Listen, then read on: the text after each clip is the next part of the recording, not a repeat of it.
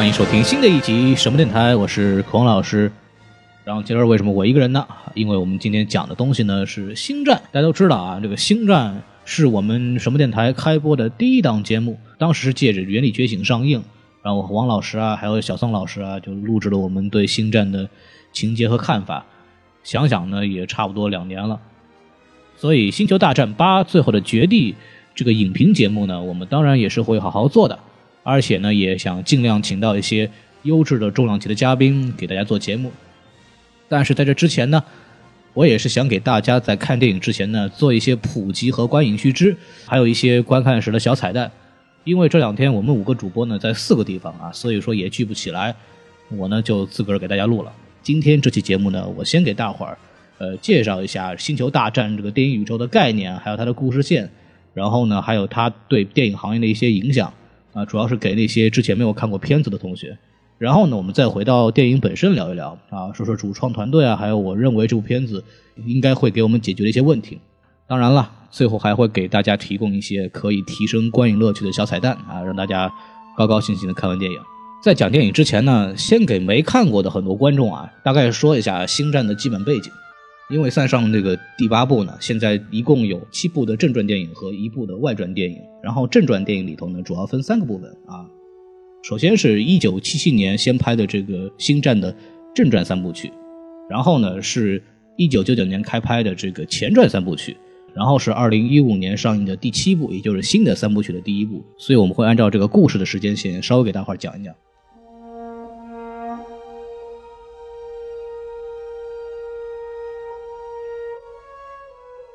按照故事的时间线走呢，第一部呢，也就是前传故事的第一部，从魅影危机开始，说是在这个遥远的宇宙啊，有一个银河共和国，呃，各个星系呢联合起来形成啊联邦民主的议会，来治理联邦。所以绝地武士呢，就属于负责守卫共和国的这么一个军事和宗教组织，它有点这个国际警察的意思，调节调节这个各个星球的纷争啊，必要的时候呢，也会动用一些武力解决问题。然后正义的绝地武士呢，用的是光明的原力。与之相对的呢，就是动用邪恶原理的西斯武士。西斯武士呢，就是跟这个绝地武士团他们一个很大的团体不一样的剧。西斯呢是秉持着一夫一妻制，不是一师一徒的这个优良传统，一直呢以消灭绝地武士为己任。所以说这个前传三部曲呢，这个西斯大帝从一个议员开始，用政治上的手腕，然后攀上了共和国议长的职位，然后呢就策反了，然后先是策反了这个退休的绝地武士杜库伯爵。然后再黑化了传说当中的这个天选之子阿纳金，瓦解了绝地武士组织、绝地长老会，然后呢改制了共和国银河帝国的故事。影片结尾呢，就曾经被认为是绝地武士新星的阿纳金，变成了银幕的经典反派黑武士达斯维达。那这一段时间呢，就是星战的前传了，分别是一九九九年的魅影危机、二零零二年的克隆人进攻以及二零零五年的西斯的复仇。然后我们到了正传三部曲。也就是从一九七七年第一部上映的《新希望》开始，到一九八零年《帝国反击战》，还有一九八三年的《绝地归来》，大的故事背景呢，是在帝国成立之后啊，一小撮正义的社会意见人士组成了抵抗联盟，企图推翻呢由西斯大帝组成的银河帝国。而主线剧情呢，则关注这个黑武士的儿子啊，卢克天行者，在绝地大师奥比旺·肯诺比和尤达大师的教导下，成为了一名绝地武士。打败了黑武士达斯维达，呃，那他的亲爹是吧？然后促使了他的亲爹反水，杀死了黑暗君主，兼任银河帝国皇帝达斯西迪亚斯。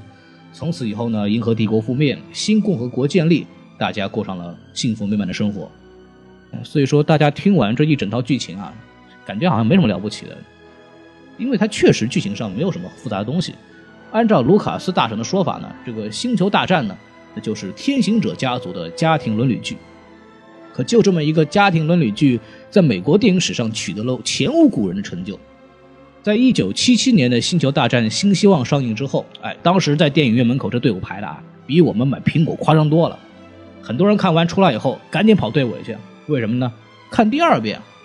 哎，到最后呢，这部成本一千多万的电影，一共取得了七点七五亿美元的票房，成为了有史以来第一部票房超过三亿的电影。这个数据有多夸张哈？二零零五年的前传最终章《西斯的复仇》，全球也不过才八点四亿美元。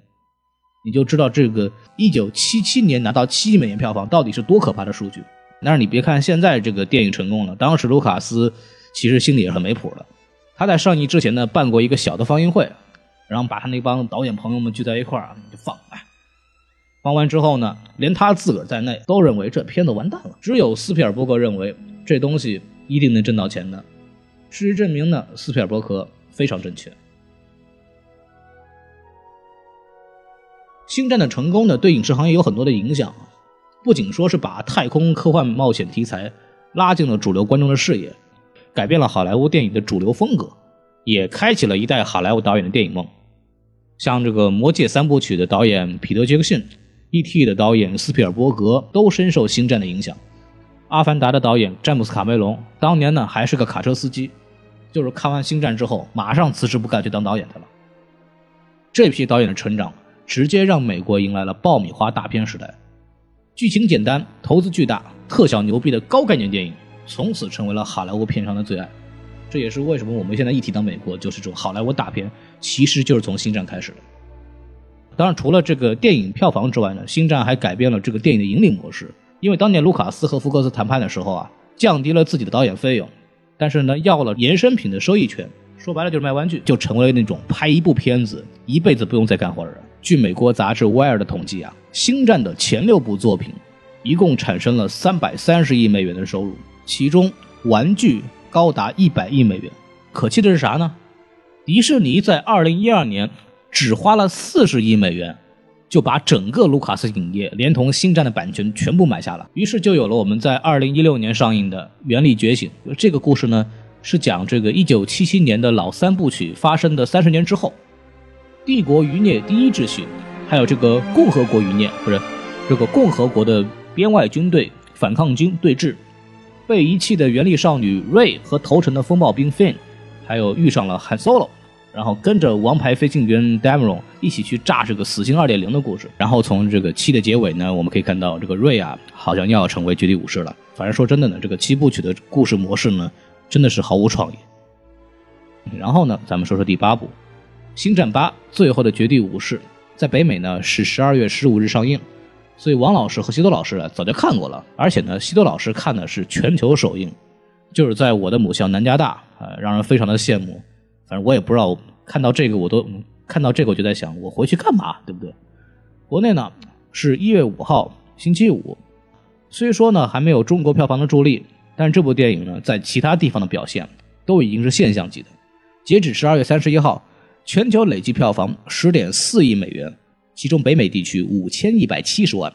根据统计数据，《星战八》呢成为了二零一七年北美累计票房排名第一的电影，而且呢这才是上映的第二周。所以说这个《星战》的影响力啊可见一斑。主创方面，在前瞻里给大家稍微介绍一下，导演莱恩·约翰逊，之前最著名的导演呢应该是囧瑟夫主演的《环形使者》。国内观众对这个片子印象比较深的，可能是许晴和布鲁斯威利斯的激情舌吻啊。除此之外呢，他还导演了美剧《绝命毒师》的其中三集。当时据说是卢卡斯影业直接找到了他来指导这部片子，因为这个系列第三部呢还是杰杰阿布拉姆斯拍，所以说他只导演第二部。卢卡斯影业已经公布了，他将会独立撰写并且指导。之后的新三部曲电影，也就是说十、十一和十二，所以说第八部呢，很可能是作为他对于星战电影的一个练手和一个考核。演员方面呢，因为韩索罗呢上一部就便当了，所以老三人组里头哈里森福特啊不再参演，饰演之前的英雄卢克天行者的马克哈米尔，以及饰演莱娅公主的已故演员凯莉菲舍尔，在这部片子里边，据说呢还是有很多戏份的。新三人组 Finn、p o d a m e r o n 还有 Ray。依旧是由原来的演员扮演，Daisy Ridley、约翰·博耶加和奥斯卡·艾塞克。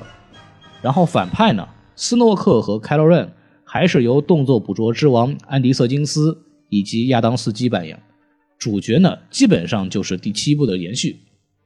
值得一说的还有这个配角安东尼·丹尼尔斯又一次出演了 C3PO，成了唯一一个出演了所有星战电影的演员。而之前六部曲里边扮演这个 R2D2 的演员肯尼·贝克呢？因为在二零一六年去世，所以并没有参与到这部片子当中。在第七部、第八部中，R2D2 呢都是由特型演员 Jimmy V 扮演的，而韩索罗的搭档呢，朱巴卡这次呢不再由之前七部曲的老演员皮特梅尤扮演，而是由之前担任其替身的朱诺斯索泰莫饰演。他也会在之后上映的《韩索罗外传》电影中继续扮演朱巴卡，因为原来那个老演员梅尤呢已经七十三岁，根本演不动了。当然了，你要问我的话，我认为可以让卷福来饰演一下，因为他之前上节目模仿过，学的还挺像的。你们可以听一下，当时就把一旁的哈里森福特给吓着了。Well, that's, that's one of my favourite Chewbacca moments. Is just that. I could do that. I mean, that, did I take you back? you, look, you look shocked to be back on set. Sorry. 虽然说演员有些变化，配乐呢依然由国民配乐大师约翰·威廉姆斯操刀。目前为止呢，他参与了所有的八部《星战正传》，除了《侠盗一号》之外呢，都是他配的。所以说，应该还是熟悉的配方，熟悉的味道。闲板扯完了，我们扯一下剧情啊。先说一下，因为我自己还没有看过电影，所以说我接下来讲的呢，是我认为第八部里头应该涉及到的一些问题。而且我知道，因为之前枪版已经流出了，除了我国之外的其他地方也上映了，所以说看过电影的也没必要说我什么弄故弄玄虚啊什么的，因为我自个儿真没看过。首先呢，是瑞的身世问题。在原力觉醒当中，瑞展现出了这个体内强大的原力，分分钟干掉了卢克天行者亲手培养的红二代凯罗润。所以他这个原力是从哪儿来的，就成了我们粉丝讨论大问题啊！就有说是卢克天行者啊，之前办学失败以后啊，人生比较失意，碰上了一个姑娘啊，留下了孩子；有的说是那个奥比王肯诺比隐居塔图因期间。现在没事干，养出了孩子。所以说，这个孩子到底是天行者家族的血统呢，还是说是之前其他绝地武士的这个后代？让我们很期待。而且根据之前老三部里边第二部就揭露卢克身世的这个套路啊，这一部瑞的身家应该也出来了。第二个呢是这个大反派斯诺克的问题。这个反派之前什么来路？第七部也没有交代。反正据很多的资料显示呢，他也不是西斯。但是呢，他很喜欢像这个银河老皇帝一样啊，用这个投影和别人讲话。然后原理其实也非常强，对不对？而且特别崇拜这个达斯维达，然后教这个凯罗润黑暗原理。但是之前的所有的小说和漫画故事线里边还没有这么一个人物，所以说他到底是谁？这个也是让人有很多问题的。另外一个反派呢是亚当斯基，凯罗润他的变化其实也是我们很多观众关注的重点。虽然说啊，这个上一部这个凯罗润啊把他老爸给一下囊死了。就觉得啊，自个儿就是坏人了。但是我们明眼人一看就知道啊，这孩子一看就是被父母舅舅的名声压抑久了的叛逆妈宝啊，配合那个忧伤的小眼神啊，根本当不了反派。而在最新的预告片里边呢，还甚至还有他瞪着无辜的眼神啊，伸手让瑞和他一起男女双修，不是一起讨论这个黑暗原力的镜头。总感觉这两个人的关系是有点意思。预告片里头还有他驾驶飞机准备轰炸他老妈飞船的镜头，因为莱娅公主扮演的加里菲舍尔已经去世了。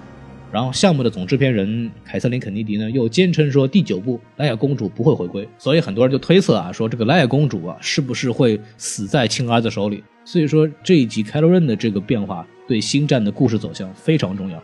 当然，影片最大的悬念应该是标题“最后的绝地武士”。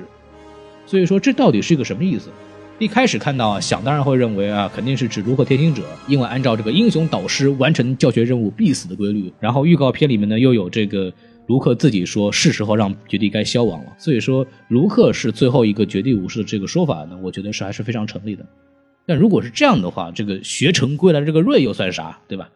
预告片里其实还有关键的一句，当这个瑞感受原力的阴暗和光明面之后啊，卢克还说了一句，还有比这个更大、更深入。所以是不是预示着原力使用者除了绝地和西斯之外呢，还有一种还有一种境界更高的存在？因为我们在预告片看到啊，有一个镜头是拍了一排书，其中有一本呢是《绝地武士义务教育教材：威尔人的日志》。这本书呢，在《原力觉醒》官方小说里边有人提到过。书里呢写了这么一段话：先是白天，然后夜晚降临，黑暗之后光明闪耀。他们说，解决差异的唯一之道，就是由绝地精纯提炼的灰色来溶解。所以有人就怀疑，所以有人怀疑啊。是不是说这个 Luke 和 Ray 啊将提升境界，变成灰色绝地，从而这个光明的绝地就彻底消失了？配合这个预告片里的台词呢，我觉得这种说法呢也是很靠谱的。最后，我也很期待这次电影啊会不会让一些经典人物重现江湖，之前《侠盗一号》中少女版蕾亚的惊鸿一瞥，以及以及黑武士的这个虐杀呢，给粉丝们带来很大的惊喜和快感。那这次会不会又把一个经典人物给带回来，也让我很期待。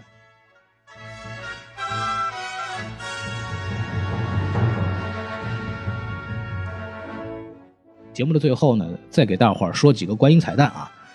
这部片子呢，仍然会有很多的大牌客串，比方说我们之前聊过的《极道车神》的导演埃德加莱特，《侠盗一号》的导演加雷斯爱德华兹，英国歌手詹姆斯科登等等。这些呢，都是在电影里边能看到他们扮演了某个角色。而且本片导演莱·约翰逊的御用演员囧瑟夫呢，据说也会在电影里边客串一个角色，好像只是给了一个声音的配音。除了电影里边能看到的，像影星汤姆·哈迪啊。包括英国王子威廉和哈里王子也有参与拍摄，只不过他们的扮演的风暴兵到后来被剪掉了。好了，本期节目就告一段落。希望听了这期节目的各位呢，能在观影之前对《星战》这部电影呢有更多的期待，也希望大家看完之后会有更多的收获。争取都不当什么都不知道的王老师。